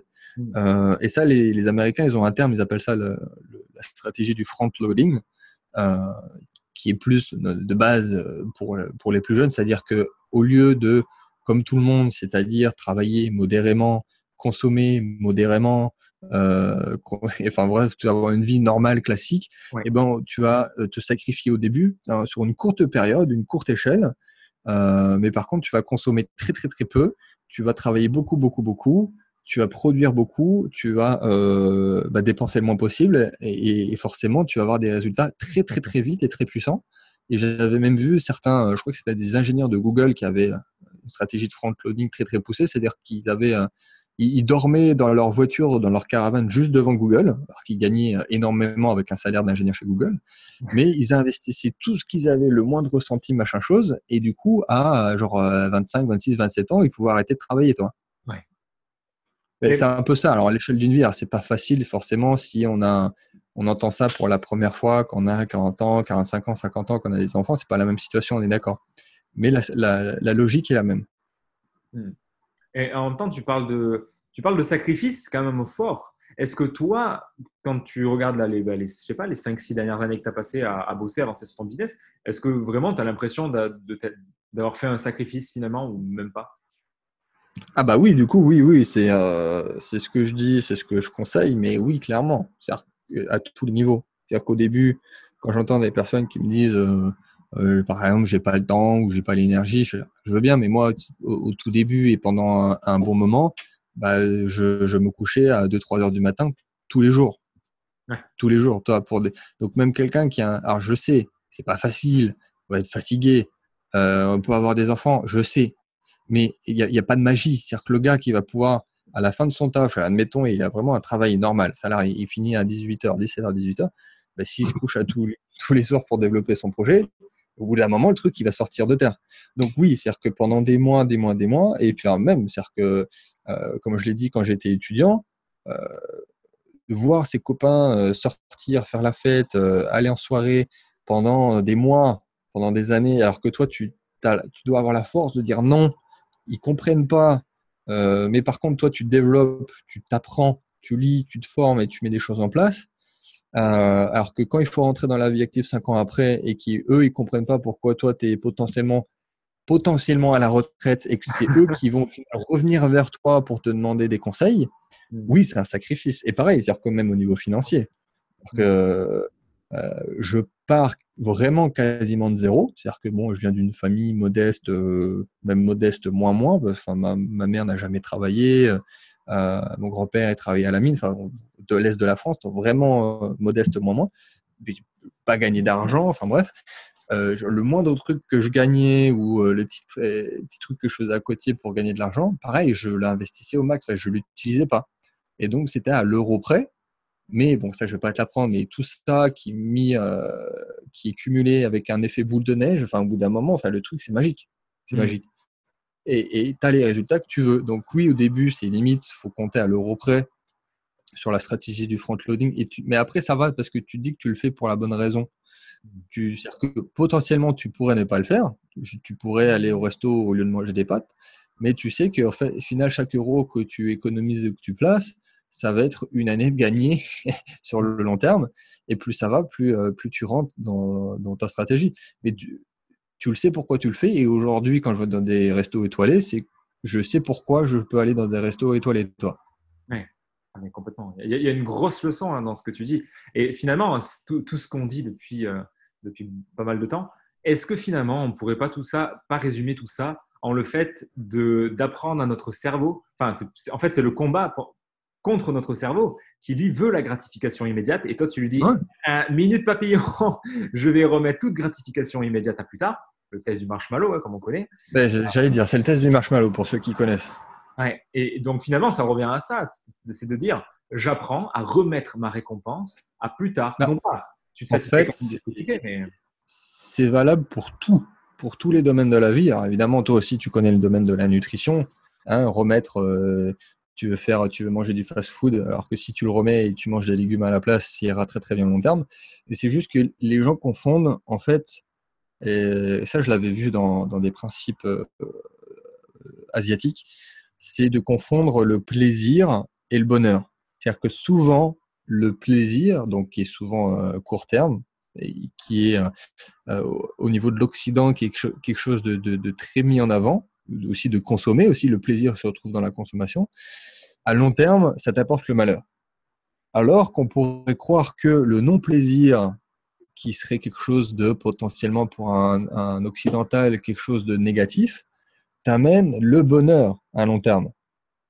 Forcément, si, si pour toi, le non-plaisir, c'est de faire du sport, de pas bien manger, de, de te sacrifier, de travailler, de d'économiser, euh, effectivement, c'est la plupart des occidentaux, c'est ça, mais ça va t'apporter le bonheur parce que c'est le bonheur, c'est véritablement à long terme pouvoir passer du temps avec sa famille, pour pouvoir faire ce que tu veux, voyager, ne pas travailler, c'est ça le bonheur. Mais ça va être en mettant du non-plaisir au début, alors que le plaisir, ça t'apporte à ton cerveau de suite des shots de, euh, bonheur, enfin de plaisir plutôt, mais par contre à long terme, euh, c'est pas bon du tout c'est le principe de la drogue. Euh, sur le moment, tu kiffes de, comme jamais, mais à long terme, ça te détruit complètement. Mmh. Oui, complètement. Donc, il n'y a pas de secret. Il n'y a pas de secret au final. Le secret, c'est qu'il n'y en a pas. Bah, le, secret, oui, c'est au final, c'est qu'il faut avoir euh, une extrême clarté, travailler, être patient, bah, travailler intelligemment, hein, parce que ça ne me fait pas dire ce que j'ai pas dit. C'est pas parce que tu as travaillé comme un acharné que euh, par le mérite, on va te donner de l'argent. Il y a des gens qui travaillent énormément qui n'ont pas beaucoup d'argent non plus. Il faut travailler beaucoup, mais intelligemment, être un tout petit peu patient. Et, euh, si on fait des sacrifices, normalement, tout, ira bien. Bah, complètement. Et avec déjà le chemin que tu n'as pas couru, François, qui est déjà vraiment sympa. Franchement, je pense que beaucoup de gens euh, envieraient une telle réussite et, en même temps, il ne tient qu'à eux. la vraie question, c'est là, tu n'en es qu'au début de ton chemin d'entrepreneur quelque part. Tu parlais de start-up, tu es en train de fonder, etc. C'est quoi, toi, ton rêve le plus fou que tu te vois réaliser un jour et qui est peut-être même peu avouable? Euh, oui, bah en fait, c'est cet objectif-là peu avouable euh, directement lié au projet que je suis en train de construire. Donc, je ne peux pas t'en dire trop, mais euh, le, but est aussi, bah, pour ceux peut-être qui, me connaissent ou ceux qui auront euh, écouté ou lire mon contenu plus tard, c'est un peu la philosophie que j'ai par rapport à même à tout ce qui se passe actuellement, par rapport au, au, changement de paradigme qu'on doit avoir au niveau de la société, que ce soit micro ou même macro, euh, que ce soit notre façon de voir le monde, notre façon de consommer, enfin tout ça mis bout à bout, et même par rapport à ce qui est en place, c'est-à-dire euh, le, fait que euh, l'État-nation, les banques, le système de l'éducation maîtrisent tout et est un peu en hauteur avec une puissance qui contrôle l'individu. Mon but ultime, ce serait de, développer dont ce, type de projet que je suis en train de développer, de redonner la véritable décision et la puissance au peuple, et d'avoir le nouveau paradigme où on se dirige vers un, individu souverain qui n'a plus besoin, besoin de l'État-nation, des banques et ainsi de suite. C'est résumé très, très rapidement, mais l'idée c'est ça. C'est-à-dire que pour moi, c'est le prochain cycle. Euh, le prochain cycle qu'on doit connaître. Euh, alors pour ceux qui connaissent la théorie des 500 ans, qui dit que tous les 550 ans, c'est la théorie des 5 siècles, on pourrait développer, elle n'est pas très connue finalement en France, qui dit que tous les 5 siècles, la puissance qui est en place euh, s'écroule. Bien qu'on aurait l'impression euh, qu'elle pourrait être la plus puissante, la plus puissante possible, bah, elle s'écroule quand même. Et, donc là, on arrive à la fin d'un cycle. Pour ceux qui ne sont pas au courant, normalement, c'est là, on est en plein dedans. Normalement, c'est 2050 la fin, parce que ça a débuté il y a, il y a 500 ans. Et on doit arriver sur un nouveau cycle. Sauf qu'à chaque fois, évidemment, la puissance qui est en place euh, essaye de ne pas tomber et tire sur l'élastique au maximum. Et normalement, plus, les, plus il tire sur l'élastique, plus on va dire l'effondrement est violent parce que euh, c'est normal, qu'ils essayent de, tirer sur le bouchon, et au bout d'un moment, ils peuvent pas faire face. Mais c'est comme ça, c'est pas autrement. Et le prochain cycle, pour moi, c'est le, cycle de l'individu souverain, où tout est horizontalisé, notamment par euh, les innovations que l'être humain a créées, l'intelligence artificielle, la blockchain, et ainsi de suite, où on n'a plus besoin de tiers de confiance extérieurs qui essayent de tout maîtriser. Euh, et c'est ce que je suis en train d'essayer de mettre en place pour l'instant. Beau chantier, mon cher François. oui, oui, oui, ça va pas plaire à tout le monde, mais bon, je pense que c'est le principe de, l'innovation. Complètement. Et, du coup, toi, tu, parles, là, tu, ouvres encore un monde, on va pas en parler pendant des heures, mais je suis très intéressé de savoir ce que toi, concrètement, avec ce changement de paradigme majeur qui est en train d'arriver, comment on se prépare aux 500 prochaines années? Parce que qui dit changement de paradigme dit grosse friction entre l'ancien et le nouveau, entre ce qui meurt et ce qui naît. Comment toi, tu t'adaptes à ça? Comment toi, tu, anticipes ce truc-là? Parce que tu es investisseur, tu es dans l'anticipation, tu es dans, tout ça. Qu'est-ce que tu fais et qu'est-ce que tu conseillerais finalement aux gens, à moi, à n'importe qui, de, pour se préparer à, tout ce qui est en train d'arriver? Ouais, euh, voilà, il nous faudrait euh, une émission de trois heures pour juste sur la question là. C'est ultra passionnant parce que nous, on en a déjà parlé en, privé, Fabien, et, puis moi, j'ai dû faire des dizaines d'heures d'émissions rien que sur ça. Euh, il y a des choses à faire en perso, enfin à l'échelle de l'individu. Il y a des choses à faire aussi. On va essayer de, de le faire à l'échelle de la collectivité. et c'est tout ça mis bout à bout qui va faire que on va atteindre potentiellement quelque chose. C'est un peu le problème, par exemple, des gilets jaunes. j'ai rien contre les gilets jaunes, mais c'est pas parce qu'on va essayer de chercher une solution extérieure, on, genre on va demander à l'État qu'il y a quelque chose qui va changer. Non, c'est-à-dire que le premier changement, il vient à l'échelle de l'individu. C'est-à-dire qu'un gilet jaune qui euh, se prend en main, essaye d'entreprendre, de créer des trucs et de faire de l'argent, il aura des résultats mais 100 fois plus rapides que s'il attendait quelque chose de l'État. On est d'accord. Et puis même s'il attend quelque chose de l'État, il aura des cacahuètes. Euh, donc, la première chose, premier changement de paradigme, ça vient au niveau de, l'individu. Donc, euh, changer sa façon de voir le monde, de consommer, de ses besoins. Alors, moi, à l'échelle de l'individu, c'est très perso ce que je vais dire, mais faites ce que vous voulez. Mais euh, par exemple, je, je, je, je n'ai pas de voiture qui consomme de l'essence. je fais tout à pied. Je suis végétarien. je suis minimaliste. Euh, enfin, tout ça mis bout à bout, c'est-à-dire que voilà, mon empreinte carbone est très très très très faible. Euh, je n'ai pas ce besoin, mon cerveau n'a pas besoin de consommer. Euh, tu vois, je suis pas dans l'accumulation. Je, je, je, suis plus créateur que consommateur. Donc ça, c'est une première logique à avoir. Mmh. Après, au niveau du système, surtout, la première chose qu'il faut changer, et là où, il y a une énorme erreur dans le, dans le cycle qu'on vient d'avoir, c'est la financiarisation de l'économie. Ça, c'était une énorme erreur. C'est-à-dire que l'économie, euh, c'est très bien, mais on a financiarisé toute l'économie. C'est-à-dire qu'on a essayé de faire de l'argent sur, euh, sur aucune logique purement euh, économique, c'est-à-dire qu'on fait de l'argent sur de l'argent ou de spéculer ou de faire de la dette. C'est-à-dire que techniquement, la dette, c'est ce qui nous a amené aujourd'hui où on en est, c'est-à-dire essayer de d'acheter ou de créer des choses avec de l'argent qui n'existe pas. Alors forcément, on arrive à une croissance exponentielle qui n'a plus aucun sens. Et là se repose aussi la question de l'écologie. Donc, au niveau macro, ce serait de ne plus avoir cette financiarisation de l'économie et de bah, ce que j'ai dit tout à l'heure, c'est de faire, de créer une entreprise pour apporter de la valeur et on ne crée pas une entreprise pour faire de l'argent, ce qui serait la financiarisation de l'économie.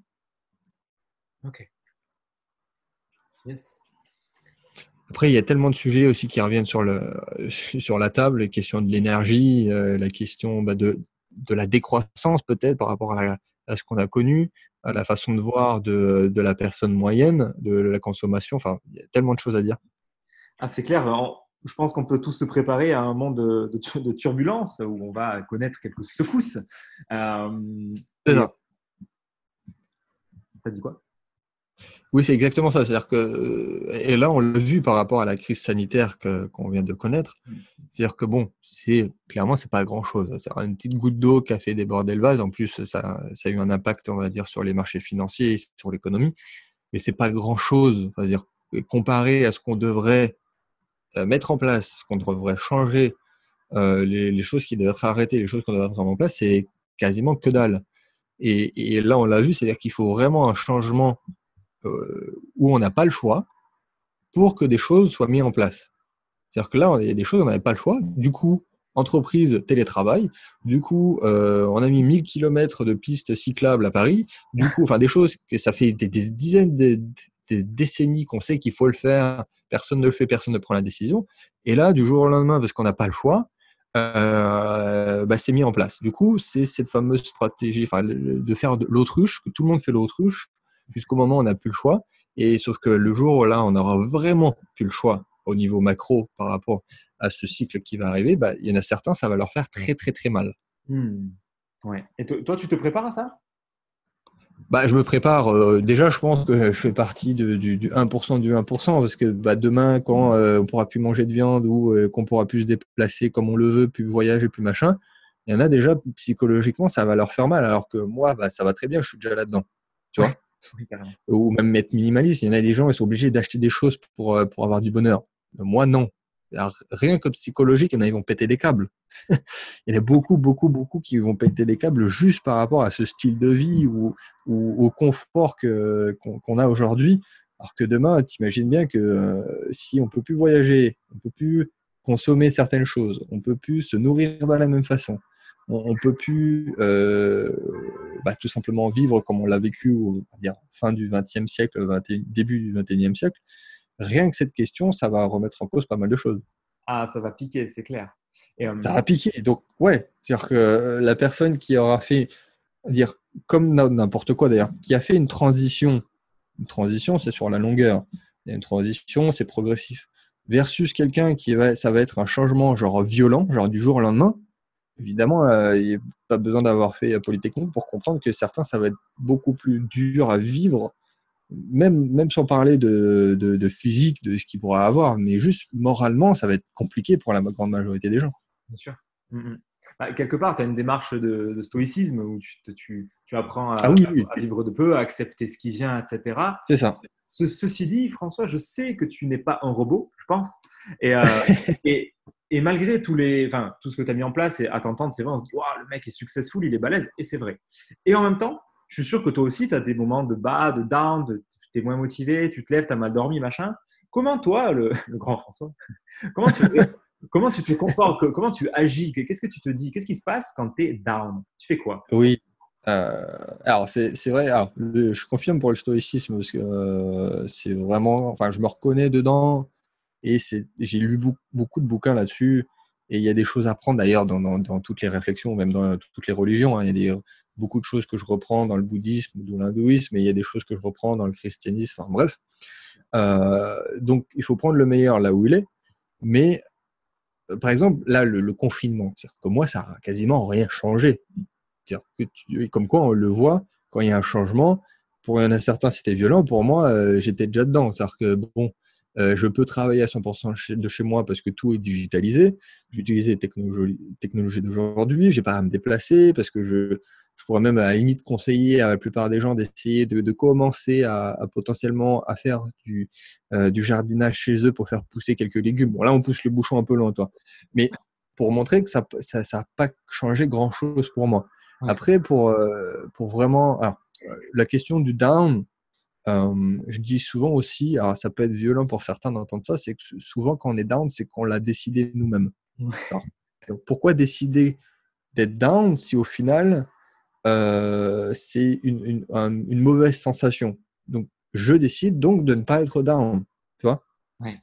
Alors, alors, évidemment, c'est pas facile. C'est une question aussi de maîtriser ses, ses émotions. De toute façon, tout est émotion quasiment. Donc, euh, quand il y a quelque chose de vraiment négatif qui se passe, je vais pas dire que je suis un robot et que ça m'atteint pas, mais euh, c'est la façon de réagir plutôt que ma façon de, euh, d'absorber la, formation, parce qu'on va dire qu'il y a certaines choses, ça peut m'affecter très très longtemps, comme je peux décider aussi que ça m'affecte très très peu de temps.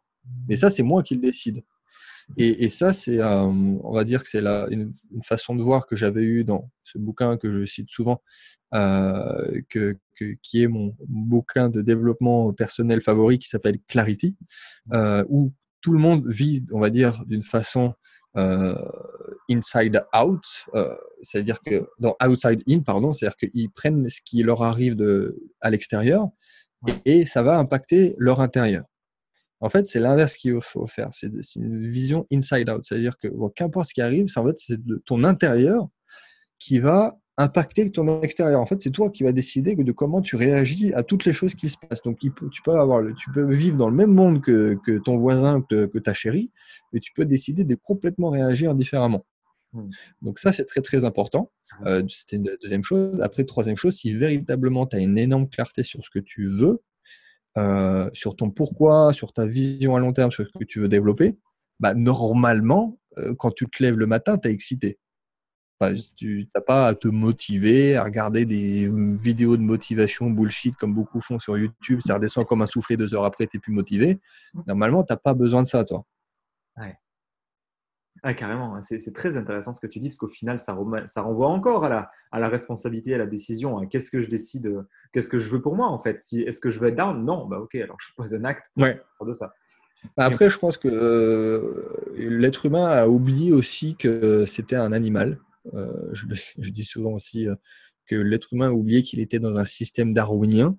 C'est-à-dire que, ok, c'est bien, on a, on a un animal évolué, on a mis des choses en place, on a créé des civilisations, un système, euh, on est plus ou moins égalitaire, liberté, égalité, fraternité, c'est bien.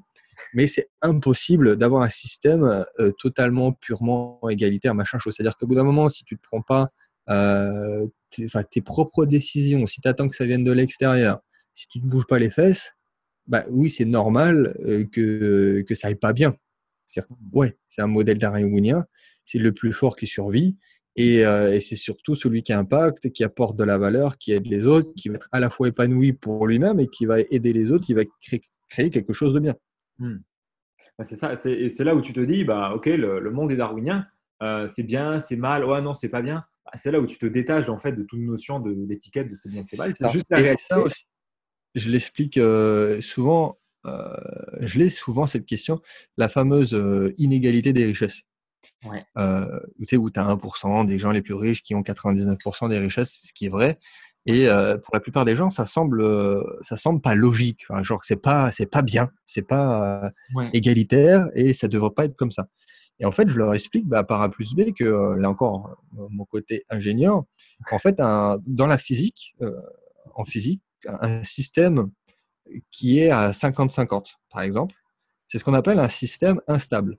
Genre 50-50, genre le physicien il déteste ça, c'est un système complètement instable et que n'importe quel système instable comme celui-ci, ou même un système par exemple 49-51, et ben, euh, il va aller le plus rapidement possible vers les extrêmes. C'est-à-dire qu'il va tendre progressivement vers du 80-20, puis du 90-10, puis du 95-5, puis du 99-1.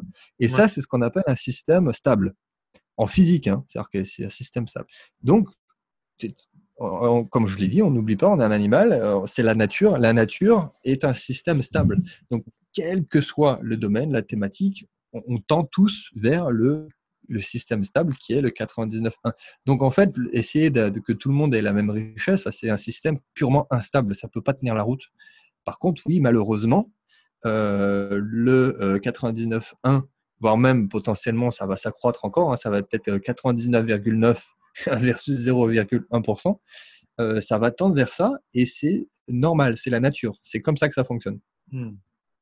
Ouais, et, et alors, euh, c'est très intéressant. Que penser de ceux qui disent le contraire et que, euh, et que c'est mal et qu'il faudrait changer ça? Comment tu te positionnes là-dessus, toi? Bah, je, je comprends, je comprends et c'est tout à fait logique. Et moi-même, le premier, je, je préférerais que les, les milliardaires donnent quelques milliards qui ne changeraient rien à leur vie pour aider euh, les milliards de personnes qui sont pauvres. Bon, après, encore une fois, je suis pas sûr que euh, ça, ça va résoudre énormément de problèmes, ça c'est sûr. Et sur le long terme, ça réglera rien. C'est-à-dire que euh, on revient dans un siècle, on revient, ça sera le même système. Ça c'est sûr. C'est-à-dire Ouais. que on, on peut compter sur la bonté humaine, qui résout des problèmes, ce qui va éviter des- peut-être des millions de morts. Si on fait ça, ce serait génial. Mais euh, si on repart sur trois générations, après le problème ça sera de nouveau le même parce que c'est un système stable. C'est comme ça que ça fonctionne. Donc vouloir le changer, c'est pas la bonne idée. Hmm. Donc, il faudrait trouver un autre système qui fait que, effectivement, euh, euh, on bah, ça, ça, ça reboucle ce qu'on a dit aussi tout à l'heure. On est sur un autre paradigme qui serait, lui, plus euh, logique, enfin, ni plus serein, parce que c'est aussi le système qui fait qu'on en est là aujourd'hui, où on n'a plus d'intermédiaire aussi qui, euh, qui, euh, qui a aucune logique, qui est juste dans la logique de la croissance, au- qui n'a donc aucun sens aussi, parce qu'encore une fois, la nature, on est dans un système fini, donc on n'a pas des ressources infinies, donc la croissance en tant que telle ne veut rien dire, encore une fois.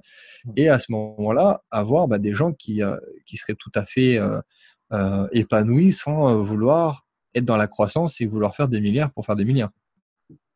Ouais, complètement. Ça, ce serait la solution. Le vouloir le changer absolument, non.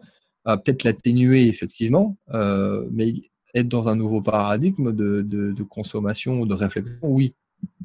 Oui, à, à vouloir changer une loi de la, de la nature, comme, euh, ce serait comme dire bah, moi, j'aimerais que l'eau, elle tombe vers le haut. Si tu te casses les dents hein, à vouloir faire un truc pareil. Exactement. Bah, c'est exactement ça. C'est exactement ça. Donc, tu peux rien y faire. Tu peux peut-être essayer de changer un truc à très très très court terme. Euh, donc, la vraie question, c'est voilà, la personne qui aujourd'hui soit veut faire de l'argent, soit qui a de l'argent, globalement quasiment tout le monde, ça va être de, pourquoi tu veux faire cet argent de, de- et de comment tu vas le réimpacter derrière. Parce que là, techniquement, je suis libre financièrement, même je pense que euh, mes enfants iront très bien encore pour une génération, même s'ils ne travaillent pas. Donc, ça être de qu'est-ce que tu veux construire et de l'argent, qu'est-ce que tu veux en faire Qu'est-ce que tu veux créer, ainsi de suite? Souvent, on me dit, euh, c'est une question beaucoup plus personnelle. Si, si tu as de l'argent, pourquoi tu continues à en faire? Pourquoi tu fais pas du bénévolat, ainsi de suite, de, de l'associatif? Alors, de un, j'en fais. Déjà de un, ça te regarde pas, mais j'en fais. Et surtout de deux, je pense que c'est beaucoup plus utile que je signe un gros chèque pour, euh, je sais pas, aider X personnes, plutôt que ce soit moi qui les aide. Parce que déjà, j'ai peut-être pas les connaissances pour les aider, et surtout, je suis seul, je peux pas me démultiplier. Et je pense que signer un gros chèque pour, euh, par exemple, construire une école, ça sera, elle va sortir de terre en trois mois, alors que c'est moi qui essaie de construire l'école, on va mettre dix ans. Hein. Donc c'est beaucoup plus utile euh, l'argent et de de, de, de, mettre des choses en place par rapport à ce qu'on veut véritablement changer dans le monde que euh, oui, mais l'argent, c'est pas bien, il faut le faire soi-même, il faut pas faire trop d'argent. Et non, ça, c'est du bullshit, encore une fois. Hmm. Ouais, et qu'est-ce que, tout le monde, euh, qu'est-ce que tout le monde croit à propos de l'argent, de la richesse, du cash, comme on dit, qui pour toi, c'est du gros bullshit, c'est complètement faux? Bah, il y aurait plein de choses à dire, mais euh, je, je, pense que le, la première le truc qui, qui, choque le plus, on va dire, les gens, quand j'en parle, c'est quand je leur dis que l'argent est partout, mais littéralement partout, et que si véritablement tu, tu en veux, enfin si tu as un truc qui tient à cœur ou un truc que tu développé, tu le trouves. Et, ça, je l'ai vécu parce qu'au début, ah, tu m'aurais dit ça il y a 10 ans, pareil, qu'importe la situation, quelqu'un qui a jamais fait d'argent de sa vie, quelqu'un qui est au SMIC, un étudiant, tu lui dis ça, ça fait limite un peu hautain. Genre, vas-y, démerde-toi, il y a de l'argent partout. Ça fait un peu comme ça. C'est pas comme ça qu'il faut le prendre c'est qu'en fait, véritablement, l'argent, les millions sont partout.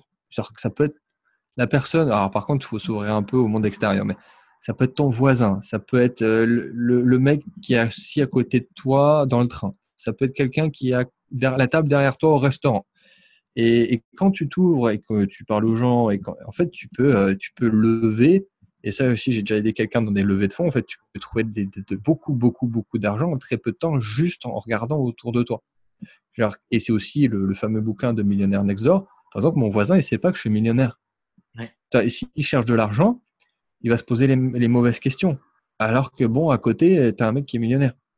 Et c'est exactement ça. C'est-à-dire que moi aussi, le premier, alors quand j'ai eu aussi des déblocages sur l'argent au fur et à mesure, euh, quand j'ai voulu lancer des projets ou quand j'ai voulu développer, j'ai un fonds d'investissement aussi par exemple, bah, te, dire que euh, bon, au final, tu peux avoir des, beaucoup, beaucoup, beaucoup de personnes qui peuvent te donner beaucoup, beaucoup, beaucoup d'argent très rapidement parce que tu as quelque chose de clair, de précis qui va leur apporter de la valeur, tout simplement.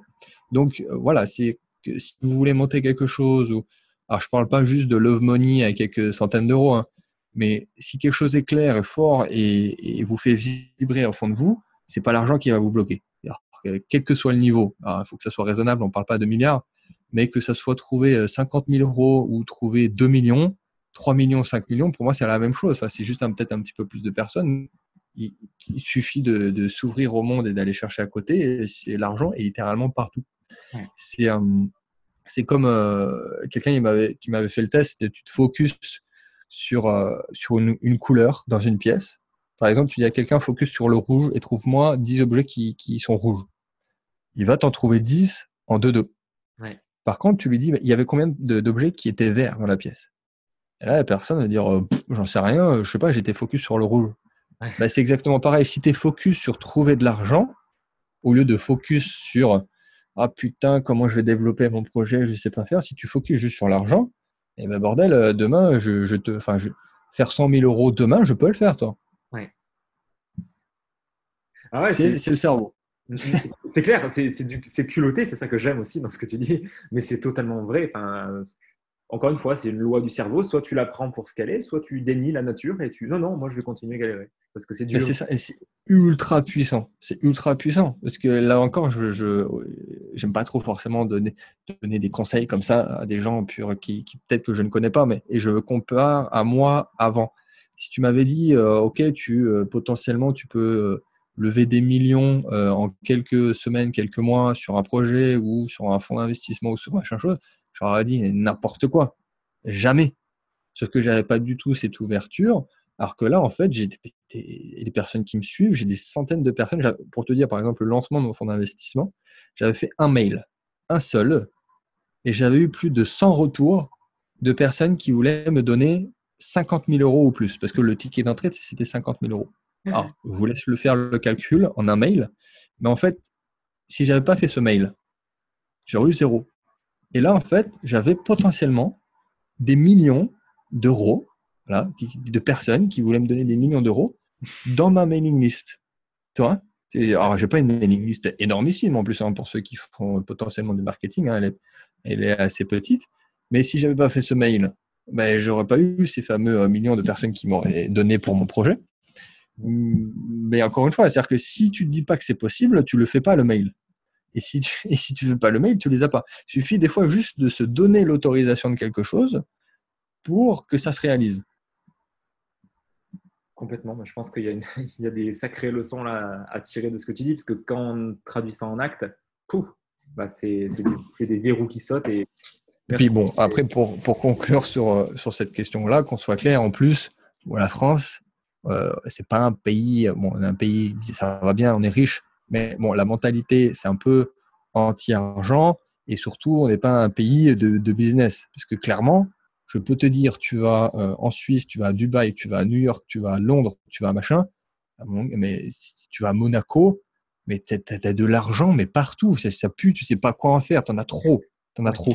Et tu as des gens là, qui, j'en ai rencontré, des fois j'ai halluciné, tu as des mecs qui veulent te donner, genre, euh, si ton projet te, lui plaît, te plaît, machin chose, ils sont prêts à te signer un chèque d'un million et ça change rien à leur vie. Hein. Ouais, ouais c'est clair. Et t'hallucines. Enfin, c'est ce que les mecs, en fait, ils sont blindés euh, parce que soit ils cherchent à investir, parce qu'ils cherchent à, construire un nouveau projet. Et, et, là, tu sens que ça sointe l'argent comparé à, à, la France où tu as l'habitude de vivre. Et tu as des millions, des milliards de partout. Ils savent plus quoi en faire, les, les, les mecs là. Ouais, bah, il suffit d'ouvrir les yeux en fait. Et tu vois, en face de moi, bah, j'ai un, j'ai un Mac, j'ai un téléphone, il y a un bureau, il y a des voitures. Tous les gens qui ont créé ces trucs-là et les pièces de ces trucs-là et les fournisseurs des trucs des machins sont tous des multimillionnaires en fait.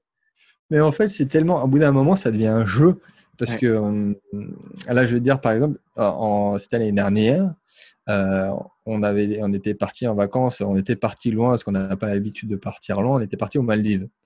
Et, euh, et donc, bon, ça, ça, coûte un certain, certain prix quand même d'aller en vacances aux Maldives. Et, forcément, on était peut-être les plus jeunes, toi, et c'était des personnes un peu plus âgées, ou je crois qu'il y avait beaucoup d'entrepreneurs ou des, des, des, personnes qui avaient beaucoup travaillé. Et en fait, je discutais avec, je m'étais dit, je discute avec une personne au moins par jour, au moins à chaque repas. Ouais. Et en fait, juste avec les personnes avec qui j'ai discuté, j'ai fait plus d'argent que le prix que le billet m'a coûté pour y aller aux Maldives. le fait d'aller aux Maldives m'a fait gagner plus d'argent parce que j'ai discuté avec des gens qui avaient de l'argent que le prix en me disant putain ça va me coûter cher. Parce que la plupart des gens quand ils partent aux vacances c'est comme ça. Genre putain ça me coûte cher. Euh, est-ce que euh, je vais pouvoir dépenser euh, tant d'argent? Sinon je, ne vais pas rentrer dans mes frais. Ben moi j'ai pas réfléchi comme ça. Je dis ok ça se trouve j'ai un endroit où les gens ont dépensé tant pour y être. C'est que forcément il y a de l'argent et s'il y a de l'argent, j'ai discuté avec les gens. Et au final, effectivement, c'est ce qui s'est passé. Euh, je me suis retrouvé, mais il y avait des mecs, euh, c'était, euh, ils avaient genre des milliers de biens immobiliers. il y en avait d'autres, c'était un grand chirurgien. Il y en avait un autre, il était à la retraite, il avait des millions. Enfin bref, c'était n'importe quoi. J'étais là, j'étais un tout petit à côté, comparé à certaines carrières. Mais l'argent était là. T'imagines, j'y suis allé, si j'étais allé, et je m'étais dit, ok, non, je, je, je reste entre nous, je parle à personne. Ouais. Bah oui, effectivement, ça m'aurait coûté le prix des mails. Alors, j'aurais kiffé, effectivement.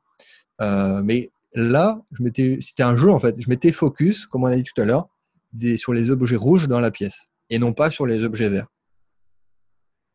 Ouais, question de perception. Et du coup, tu as, eu le beurre, l'argent du beurre, et tu as kiffé ton voyage en plus. bah, si, si, tout le monde se disait ça, soit en se disant euh, tout ce que je fais, toutes les personnes que je rencontre, tous les voyages que je fais, c'est à la fois pour créer de la valeur et euh, potentiellement pour rencontrer des gens, enfin pour essayer de voir la synergie et l'osmose qui pourrait se créer, bah, au bout d'un moment, ça irait beaucoup mieux. Quoi. Au lieu de, réfléchir euh, sur son canapé euh, tout seul dans son coin. ah mais non, c'est clair.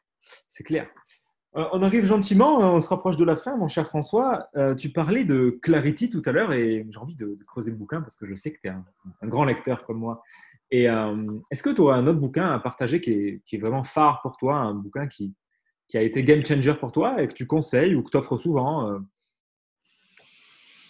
Euh, bah, après des game changers, oui, euh, t'as des, puis t'as des grands classiques, faudrait pas non plus reciter tout le temps les mêmes, tu vois. Les moins connus. Euh, euh, les moins connus, il faudrait que je regarde ma bibliothèque. Après, t'as tous les. Alors, je suis un grand fan de Napoleon Hill quand même, va le préciser. je le reprécise souvent parce que même ceux qui le lisent, ils le lisent dans le mauvais sens. Autant il y a des classiques euh, qui sont très euh, terre à terre, type Kiyosaki, au moins quand tu le lis, bon, bah, au moins tu as compris, tu essayes de mettre en place. Autant Napoléon Hill, c'est euh, c'est pas toujours euh, compris du premier coup, faut le relire plusieurs fois, et souvent des, des sens cachés derrière. Donc globalement, ouais, pour quelqu'un à la limite qui va s'ouvrir, il en a écrit plusieurs, ça serait comme ça Napoléon Hill qui a été à la fois un game changer pour moi et, et qui n'est pas forcément compris du, du grand public. Ouais. Ok, cool. Et, euh, en termes de mentor, est-ce que euh, quelles, sont les personnes qui t'inspirent vraiment et pourquoi? Ouais, bah après j'en ai plein. Hein. Ça dépend, euh, ça dépend de ce que tu veux. C'est un mentor que j'ai plus ou moins connu ou que j'ai déjà rencontré ou si c'est vraiment des, grands mentors. Et pareil, j'en ai plusieurs dans différentes thématiques. C'est-à-dire que même techniquement, là tu vois en ce moment, je suis en train de regarder les le reportage sur euh, Michael Jordan qui vient de sortir sur Netflix. Euh, je suis un grand fan de, de basket. C'est-à-dire qu'en fait, le reportage, c'est une leçon de mindset, le truc. Alors qu'il euh, y a en huit épisodes. Cest pour moi, c'est une genre de personne, quand tu l'écoutes, c'est clairement euh, comment le mec a réussi à avoir son, ce niveau d'excellence juste par l'esprit, parce que quand tu vois l'histoire, genre même, même quand il était au lycée, le mec, c'était pas le meilleur. Toi. Donc, ça, ça montre bien que c'est pas la technique, mais que c'est bien euh, l'état d'esprit, encore une fois, quel que soit le sujet. Mais après, oui, des mentors, je n'ai pas. Enfin, euh, Tony Robbins, pour citer les plus connus et euh, que, que, que j'ai rencontrés. Euh, en, enfin, en France, j'en ai pas énormément, malheureusement. Euh, et ça peut être, ça peut être Bruce Lee, ça peut être des grands entrepreneurs. il y a toujours des choses à redire sur certaines personnes. Elon Musk, j'aime beaucoup parce qu'il y a aussi le côté ingénieur côté ingénieur de ce qu'il a développé, de ce qu'il a créé, de, des technologies, euh, plus sa carrière. Arnold Schwarzenegger, j'aime beaucoup aussi l'histoire. Euh, tous les multipotentialistes, on va dire, les multipotentialistes entrepreneurs, businessmen, euh, que sont Schwarzenegger, Musk, euh, même euh, si tu remontes, comme on a dit, un petit peu plus euh, sur certaines personnes qui sont déjà décédées, mais tu pourrais retrouver ce genre de personnes qui s'est jamais enfermé dans quelque chose, et qui on pourrait leur donner 36 casquettes en même temps, toi. Hmm. Ouais. tu parlais de De Vinci tout à l'heure, hein, ce genre de personnes. Ah oui, bah en fait, quand tu regardes les mecs, ils étaient euh, à la fois euh, euh, innovateurs, inventeurs, mathématiciens, physiciens, philosophes, écrivains, orateurs. Ils étaient tout en même temps et ça choquait personne à l'époque. C'est vraiment ça qui est intéressant aussi quand tu vois la perception des civilisations. Euh, en Grèce antique, qu'il fallait tout maîtriser. Et un, un, Platon ou Aristote, le mec, il avait à la fois inventé des, des, théories mathématiques, bon, même si c'était pas très évolué, qu'il fallait tout faire à l'époque, c'était l'avantage, mais il fallait à la fois maîtriser les mathématiques, l'art oratoire, la philosophie, la religion, et c'était normal. Et c'était normal. Comparé aujourd'hui, il faut absolument euh, faire un métier, un diplôme, machin chose, et euh, t'arrêtes ton éducation une fois que tu as ton diplôme malheureusement. c'est clair, il y, a, il y a ce que tout le monde dit et il y a, et, il y a le reste. Et toi, qu'est-ce que tu, finalement, le François d'il y a 10 ans, qui, était encore dans les études, du coup, oui, 19 ans, ça doit être ça. Le François qui est encore dans les études, qui est, en passe d'être ingénieur, etc., tu lui dirais quoi? Euh, alors, je changerais rien, on va dire, dans mon parcours. Donc, ce serait pas non plus un conseil de faire ça à la place de faire ça. Par contre, ce serait d'être plus courageux, euh, d'être plus courageux, dire dans le sens de passer à l'action plus vite, plus massivement, sans se poser trop de questions. Comme on a dit euh, tout au début avec mon fameux triangle de la réussite, hein, c'est euh, donc la patience, le travail et le courage. le travail, je l'avais, même beaucoup. La patience, je l'ai eu.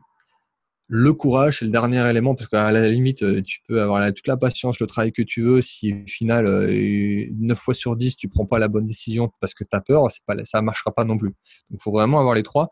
Donc, je dirais, ouais, ça, c'est-à-dire que l'immobilier, j'ai peut-être un tout petit peu tardé pour le faire. Donc, ce serait massivement investir en immobilier plus tôt, ce serait prendre des risques euh, calculés, parce que le but c'est de prendre le, plus, le moins de risques avec le plus, le plus gros retour sur investissement. Donc ce serait ça, d'être beaucoup plus massif, plus rapidement et, et, plus jeune. Excellent, excellent. J'ai une dernière question pour toi, François. Imagine que je te donne un mégaphone géant qui pourrait diffuser en temps réel aux 7 milliards d'êtres humains un unique message. Qu'est-ce que tu dirais? Oh bordel, ça va créer la merde, ça. euh, oui, non, mais ce serait cette, cette fameuse remise en question que vous, vous ne devez pas, alors vous pouvez, mais vous ne devez pas euh, baser votre vie ou votre prise de décision sur quelqu'un qui semblerait être au-dessus, sur sur le président, sur euh, même plus local, hein, sur, sur votre professeur ou, ou le système, l'éducation, sur votre banquier qui, même s'il a un diplôme, il ne connaît rien en investissement.